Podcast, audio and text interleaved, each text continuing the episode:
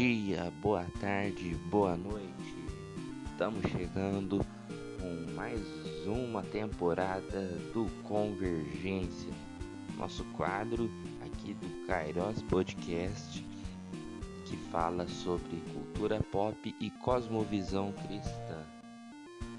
Então vem com a gente porque tem muita coisa boa preparada para essa temporada aí. Filmes, músicas, séries, jogos, enfim, um multiverso de possibilidades. Então se ajeite aí no seu sofá, pegue a sua pipoca e vem com a gente.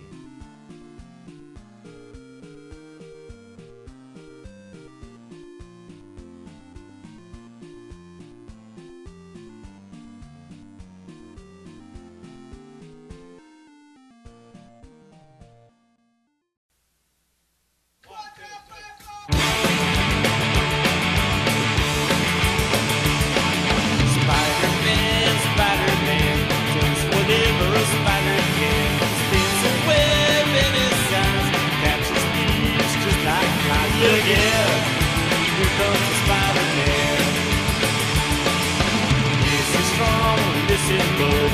He's got radioactive. Can't sleep from a thread the overhead. Here, there. In the of the night,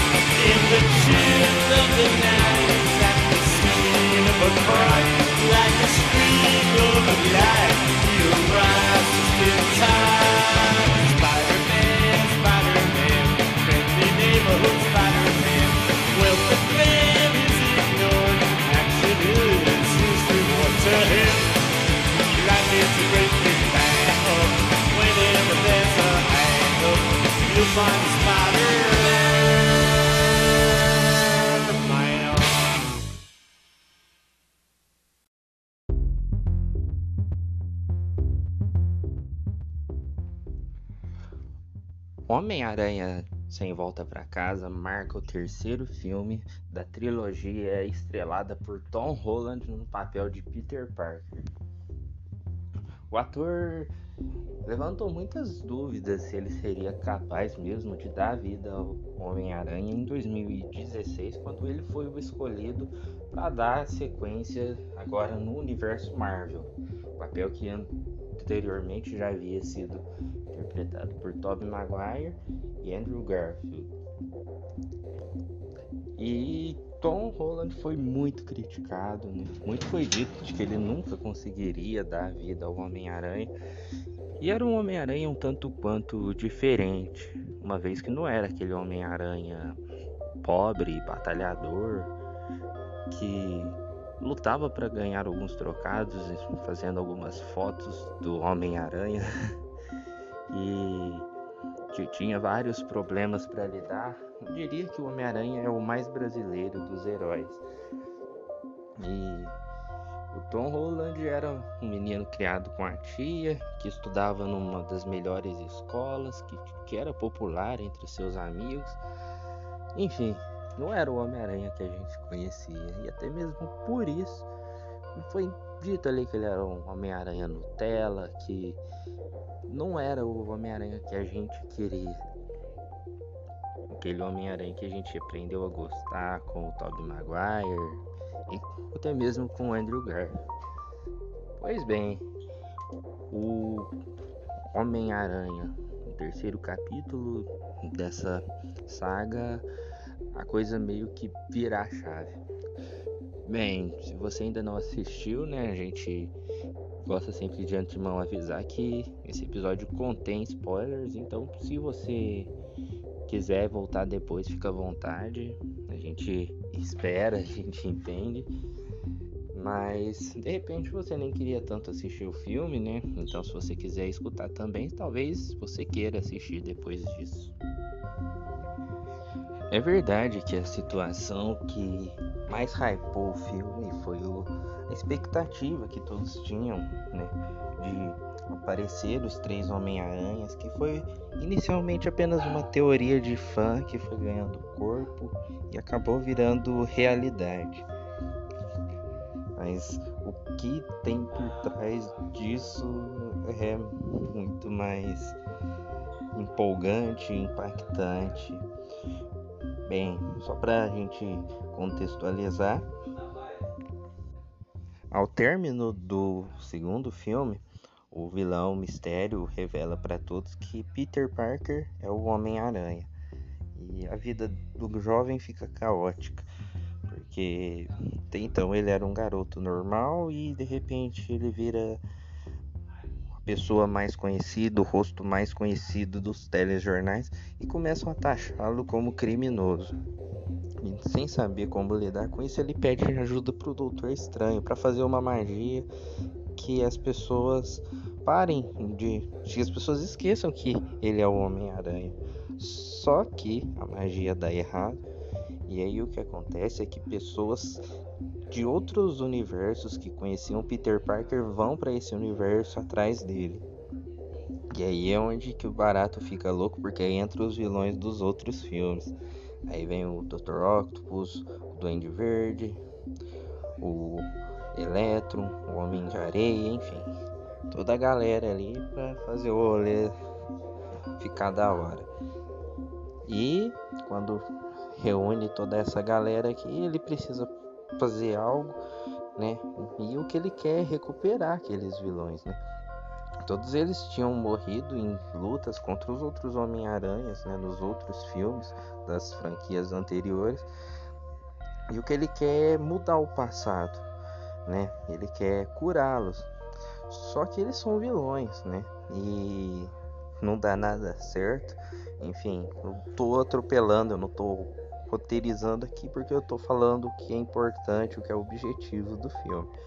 Pois bem, quando os, os vilões se revoltam lá, o Duende Verde mata a Tia May, que é a grande mentora ali do Peter Parker, que é a pessoa que segura as ondas dele. Só que essa Tia May foi um pouco diferente, né?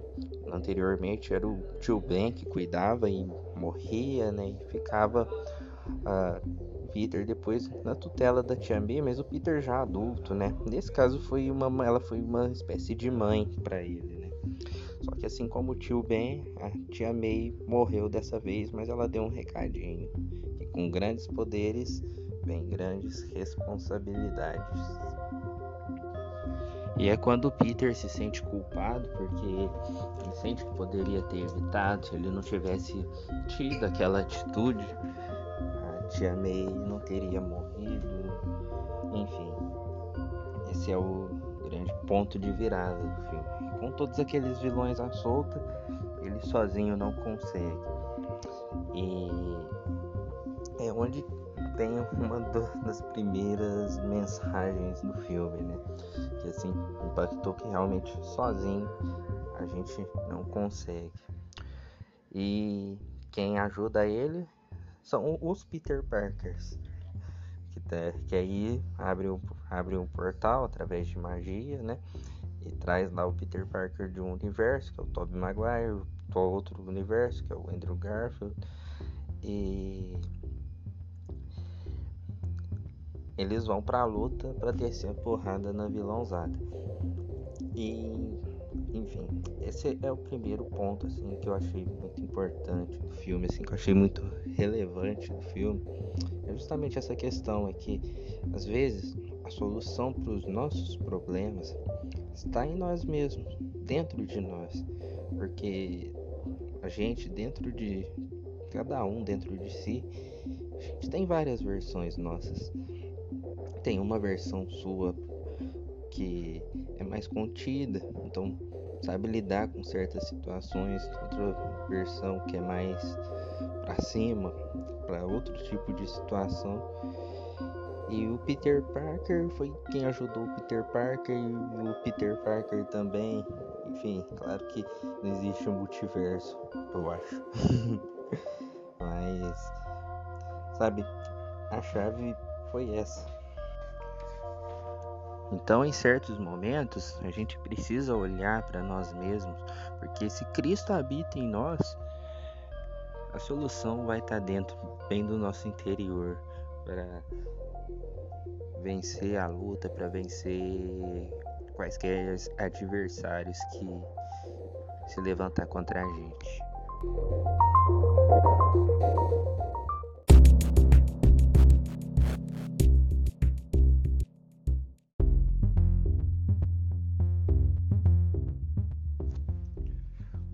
Segundo ponto do filme é a questão de resolver as coisas do passado. Porque quando voltam os dois Peter Parkers dos filmes anteriores, tanto Tom Holland quanto, quanto Tom Holland, o Tobey Maguire quanto o Andrew Garfield, eles não estavam totalmente resolvidos. O tempo passou no universo deles, só que eles tinham questões internas que lutas que estavam no passado. Tobey Maguire do primeiro filme, né, e o primeiro vilão, consequentemente, foi o Duende Verde.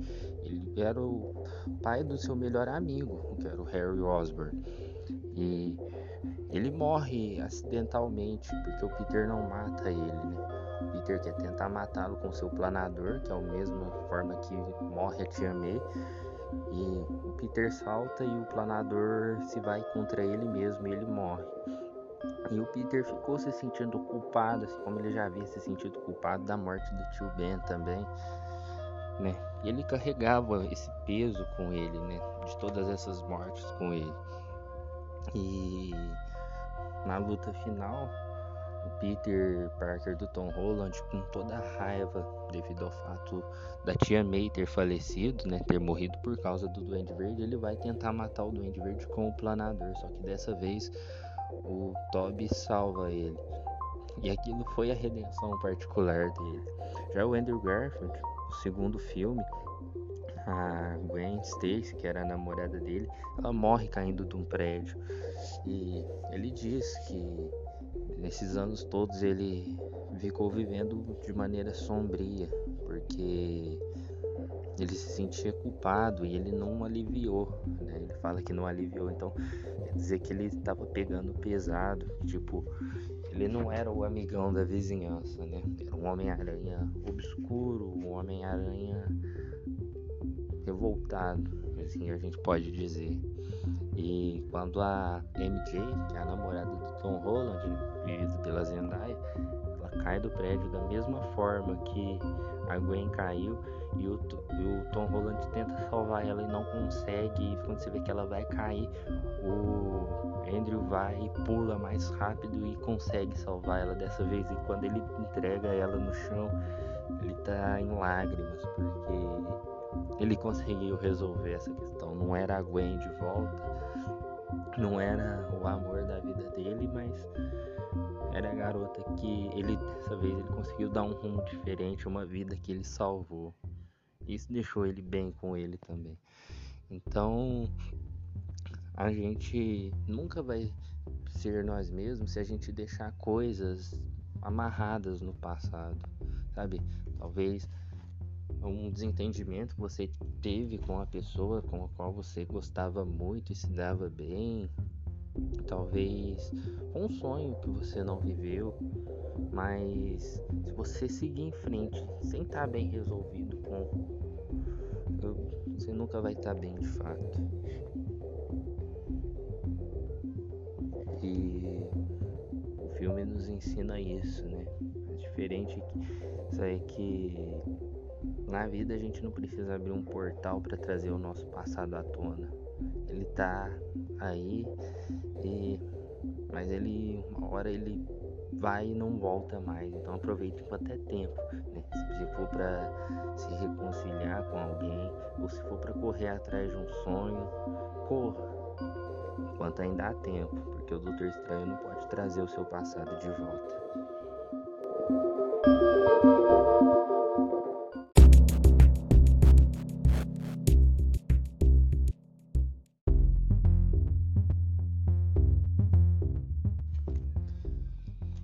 Por fim, e também o ponto central desse episódio, é que grandes poderes vêm grandes responsabilidades. E Jesus mesmo já dizia isso. Não foi o tio Ben nem a tia May do último filme. Mas próprio Jesus disse isso lá em Lucas 12, 48, quando ele diz que quem muito é dado, muito é cobrado. Bem, ao término de tudo aquilo, a única forma de reparar os danos que teria Peter Parker, ele pede então que o Doutor Estranho faça a única magia que é possível, é que todos, até mesmo as pessoas que ele amava, seu amigo, sua namorada, esquecessem que ele era o Peter Parker. E o Doutor faz a magia e tudo fica bem, né? Volta ao normal, entre aspas, né? E Tom Holland já vive sozinho e aí sim ele vira aquele Homem-Aranha, aquele Homem-Aranha do Tobey Maguire, que era aquele cara quebrado. Aí ele vai morar num apartamentinho bem precário.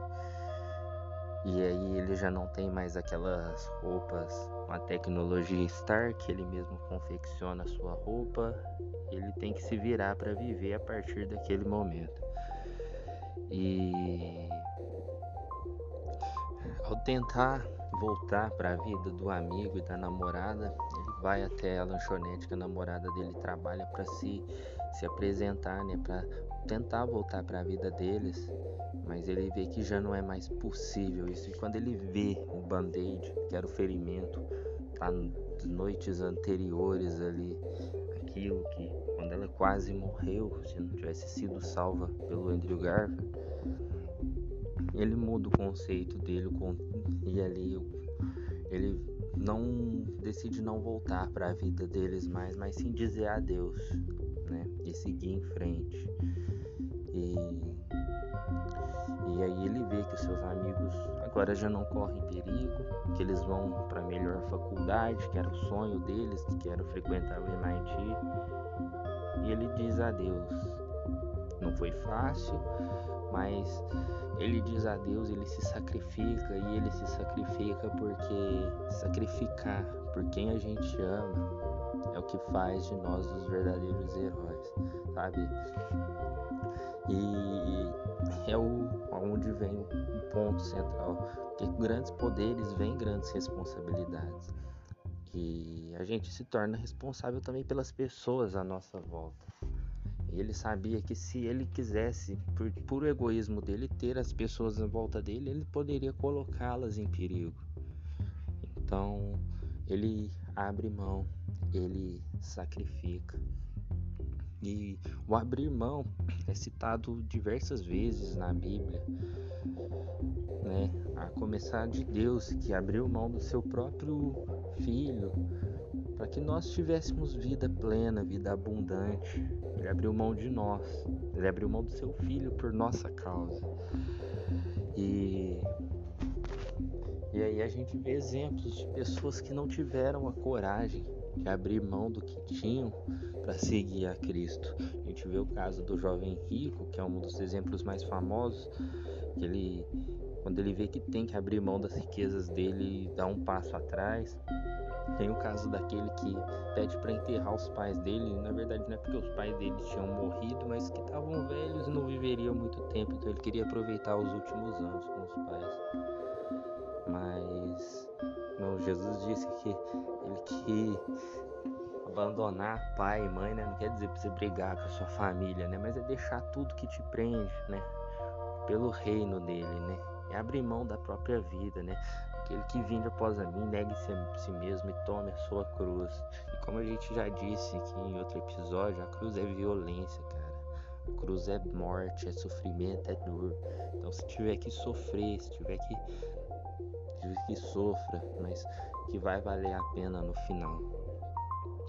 E aí a gente tem um caso de alguém que abriu mão de tudo mesmo para seguir Jesus, né? Que foram os discípulos, né? Eles tinham suas vidas, eles tinham suas companhias de pesca e eles se sacrificaram e todos os apóstolos morreram com mortes violentas, foram martirizados, né? Uns foram crucificados, outros decapitados, né? E eles poderiam ter vivido uma vida pacata, uma vida tranquila, mas eles sabiam que a partir do momento que aquele homem cruzou o caminho deles, a vida deles tinha mudado e tinha dado um grande poder na mão deles, o poder de curar, o poder de expulsar demônios, o poder de mudar aquela realidade ali à volta. Né? E a gente recebe esse poder de Deus todas as vezes em que a gente diz sim para Cristo, que a gente diz sim para o propósito. Então tem em nós o poder, o poder da ressurreição de Cristo Jesus. Deus nos dá esse poder para que através de nós ele faça grandes maravilhas. Mas se a gente não negar nós mesmos, as nossas vontades, cara, a gente nunca vai usar isso. E aí a gente se torna irresponsável e aí a gente acaba deixando com que muita gente sofra quando a gente poderia ser a solução para as orações de muitas pessoas. Então, lembre disso, você é a solução, você é a resposta da oração de alguém. É um grande poder que foi lhe dado. E com grandes poderes vem grandes responsabilidades. Então, às vezes é preciso você abrir mão de si mesmo para que alguém possa ter a felicidade, para que alguém possa sorrir, para que alguém possa parar de sofrer e encontrar a verdadeira liberdade, a verdadeira paz que só tem aquele que tem, que conhece a Cristo. Porque quando ele nos chamar, a gente realmente vai traçar um caminho sem volta para casa, mas a gente vai estar de volta ao lar que foi preparado para nós desde a criação desse planeta. Então, não esqueça disso. Você tem um poder, você tem uma responsabilidade. Então, vá, dê o melhor de si. Se for preciso, abra mão de si mesmo, mas não deixe de fazer aquilo que Ele colocou dentro de você para você dar ao mundo.